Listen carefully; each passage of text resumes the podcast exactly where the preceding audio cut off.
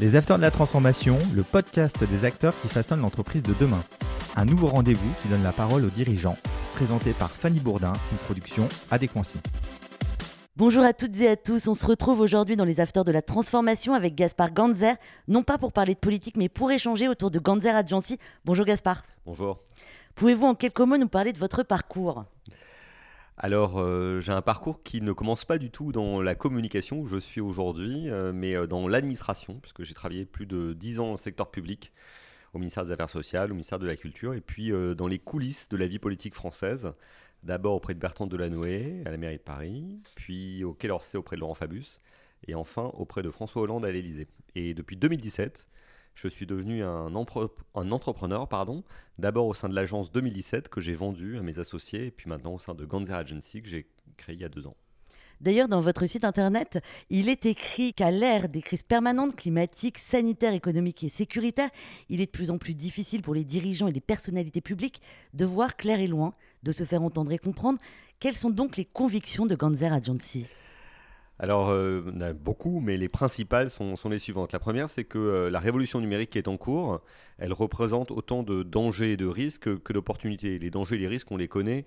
Euh, c'est l'éparpillement de la parole et, de l'audience, le risque de bad buzz, les fake news. Et les opportunités, c'est de nouer, c'est un peu ce qu'on fait aujourd'hui dans ce podcast, une conversation avec ces parties prenantes, avec les les citoyens, avec les consommateurs, avec les clients, avec tous ceux qui entourent euh, la vie d'une entreprise ou, d'un dirigeant.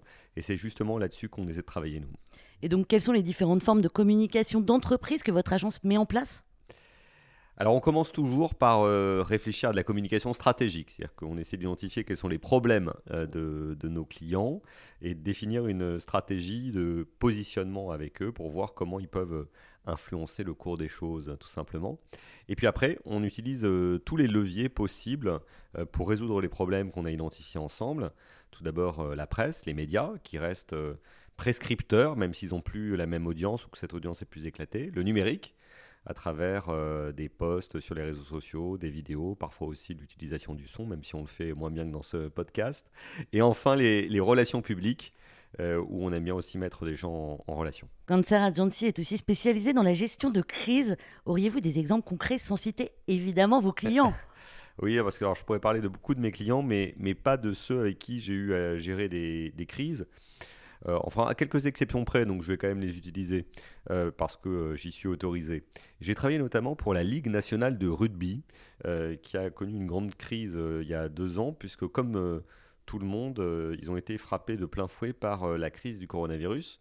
Sauf que eux, ça avait un impact majeur pour eux, c'est qu'ils ne pouvaient plus organiser le match de rugby et donc ils ne pouvaient plus avoir de spectateurs dans les stades et donc ils n'avaient plus aucun revenu, ni la ligue, ni, les, ni les clubs. Donc l'État à compenser, mais il a fallu avec eux euh, construire le discours qui a permis de, convaincre euh, les pouvoirs publics, mais aussi l'opinion publique, qu'il était nécessaire en France d'aider des clubs professionnels de rugby. C'est vrai que le sport professionnel a mauvaise réputation, le foot, euh, un peu le rugby, le basket et autres. Et donc c'était pas évident et on a construit ces choses ensemble. Après, dans les autres communications de crise que j'ai eu à gérer, je travaillais pour des très grandes entreprises du CAC 40 qui ont eu à gérer des, euh, opérations de fusion-acquisition, soit en étant euh, la proie, soit en étant euh, l'agresseur, les deux. et puis des situations de communication judiciaire quand des dirigeants se sont retrouvés mis en cause. Évidemment, ils étaient innocents, donc on n'a pas eu de problème à, à prouver la vérité à l'opinion publique. Avec la crise, quelles sont les thématiques actuelles en termes de communication? Est-ce qu'elles ont changé? Oui, elles ont beaucoup changé puisque le, la crise du sanitaire a été un révélateur de, de tendances plus profondes. Tout d'abord, la, transformation euh, numérique qui est à l'œuvre dans toutes euh, les entreprises, dans leurs relations avec les clients, c'est euh, accentué. Aujourd'hui, en termes de communication, on utilise toujours la presse, mais on utilise avant tout maintenant les réseaux sociaux. Aujourd'hui, quand les clients vont vers nous, certes, ils nous demandent de gagner en visibilité médiatique, mais ils nous demandent surtout de gagner en visibilité numérique. Et donc euh, l'entreprise a un peu pivoté. Avant, on faisait 80% de relations presse et 20% de gestion des réseaux sociaux. Maintenant, euh, c'est beaucoup plus euh, équilibré. C'est la première tendance. La deuxième, c'est que les, les gens s'intéressent de plus en plus à leur responsabilité sociale et environnementale, comme, on se dit, comme on se le dit souvent, à leur impact. au début, c'était un peu de la communication et maintenant, c'est devenu quelque chose de très concret qui rentre dans le vif du sujet des entreprises et qui a des impacts financiers, juridiques, de ressources humaines. Et donc on les accompagne tant dans leur communication interne que dans les communications externes sur ces sujets. Et puis la troisième tendance peut-être, c'est l'ouverture au monde et à l'Europe. Ça peut sembler un peu paradoxal parce que euh, on est dans une phase de repli sur soi où chacun est chez soi et pourtant euh, les entreprises sont de plus en plus euh, interconnectées à, l'âge du numérique. les changements technologiques sont mondiaux. On parle souvent en ce moment du métaverse qui permet de, rentrer dans une réalité virtuelle. Mais ça, c'est un changement qui n'est pas franchouillard. C'est un changement qui se déploie à l'échelle de la planète et de l'humanité et qui doit être abordé à cette échelle-là. On va parler un peu des médias qui peuvent mettre à mal l'image d'une entreprise, qu'elle soit justifiée ou non. Comment on gère ce type de crise? alors il y a beaucoup de, médias qui font euh, un travail très rigoureux et poussé euh, d'investigation. Alors on connaît euh, les émissions de France Télévisions comme Cache Investigation, Complément d'enquête, mais on peut aussi parler des sites internet comme Mediapart ou encore de la presse écrite traditionnelle comme le Canard enchaîné qui, de mon point de vue, le meilleur journal en France et en plus un des plus anciens moi, ma conviction, c'est que face à une crise, il faut d'abord commencer par dire la vérité. Ça peut sembler paradoxal, mais euh, la transparence permet de reconstruire de la confiance et surtout de cadrer le débat, d'éviter les, les, tirs dans les coins, les fake news. Parce que quand on est confronté à une crise de réputation, c'est déjà suffisant d'avoir à gérer cette crise de réputation inutile d'avoir en gérer d'autres qui seraient fausses. Et puis en plus, mieux vaut expliquer soi-même sa version des faits plutôt que de laisser les autres euh, s'en emparer. Donc, euh, ce que je conseille, c'est pas de prendre la parole trop vite, parce qu'il faut évidemment bien analyser la situation, mais pas de chercher ni à mentir, ni à se mettre la tête dans le sable comme une autruche, parce que sinon on laisse les autres parler à sa place et c'est pas bon. Mais euh, vous diriez la même chose avec la mouvance, par exemple, des hashtags balance-ton venus des réseaux sociaux qui touchent une marque, une entreprise de plein fouet. Comment répondre efficacement à ces attaques de la même manière? Bah, c'est évidemment différent sur les réseaux sociaux parce que le flux peut être beaucoup plus important et la mauvaise foi existe. Mais euh, là aussi, plutôt que d'en avoir peur, il faut euh, chercher à, comprendre ce qui se passe, euh, faire la vérité. Alors s'il y a des reproches qui sont adressés sur les réseaux sociaux, c'est pas parce qu'ils viennent des réseaux sociaux et qu'ils utilisent des hashtags qui sont faux. Il y a peut-être un fond de vérité. et donc il faut d'abord chercher à comprendre ce qui se passe, la réalité des accusations. Et une fois qu'on a bien posé le diagnostic, là aussi de faire acte de transparence et de rentrer en conversation avec les internautes et tous ceux qui sont derrière leur écran d'ordinateur ou de smartphone. Là aussi, c'est pas en restant dans son coin qu'on arrive à trouver les solutions. Comme toujours, lors d'une crise, quels sont les impacts pour les clients et les partenaires d'une société? Euh, il faut faire très attention euh, à, une crise réputationnelle parce que souvent on, pense être, les seuls à, avoir le, à voir le problème. Euh, ou alors, euh, on pense que seuls ceux qui euh, lisent la presse sont concernés. Mais il y a un effet de halo qui va concerner d'abord vos consommateurs, peut-être vos fournisseurs, tous vos, partenaires.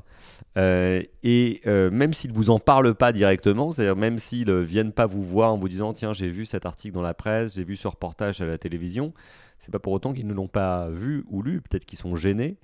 Donc, dans ce cas-là, il ne faut pas hésiter, je pense, à aborder le sujet. Il ne faut pas faire comme si de rien n'était conseille souvent à mes clients, euh, quand ils rencontrent leurs partenaires, leurs euh, actionnaires, euh, leurs fournisseurs, et qu'ils sont eux-mêmes victimes d'une crise, de ne pas attendre que le sujet sorte à la fin de la conversation ou que leur interlocuteur n'ose pas en parler, mais eux, de vider le sujet eux-mêmes d'entrée de jeu en début de réunion, par exemple. Oui, il faut dire la vérité directement.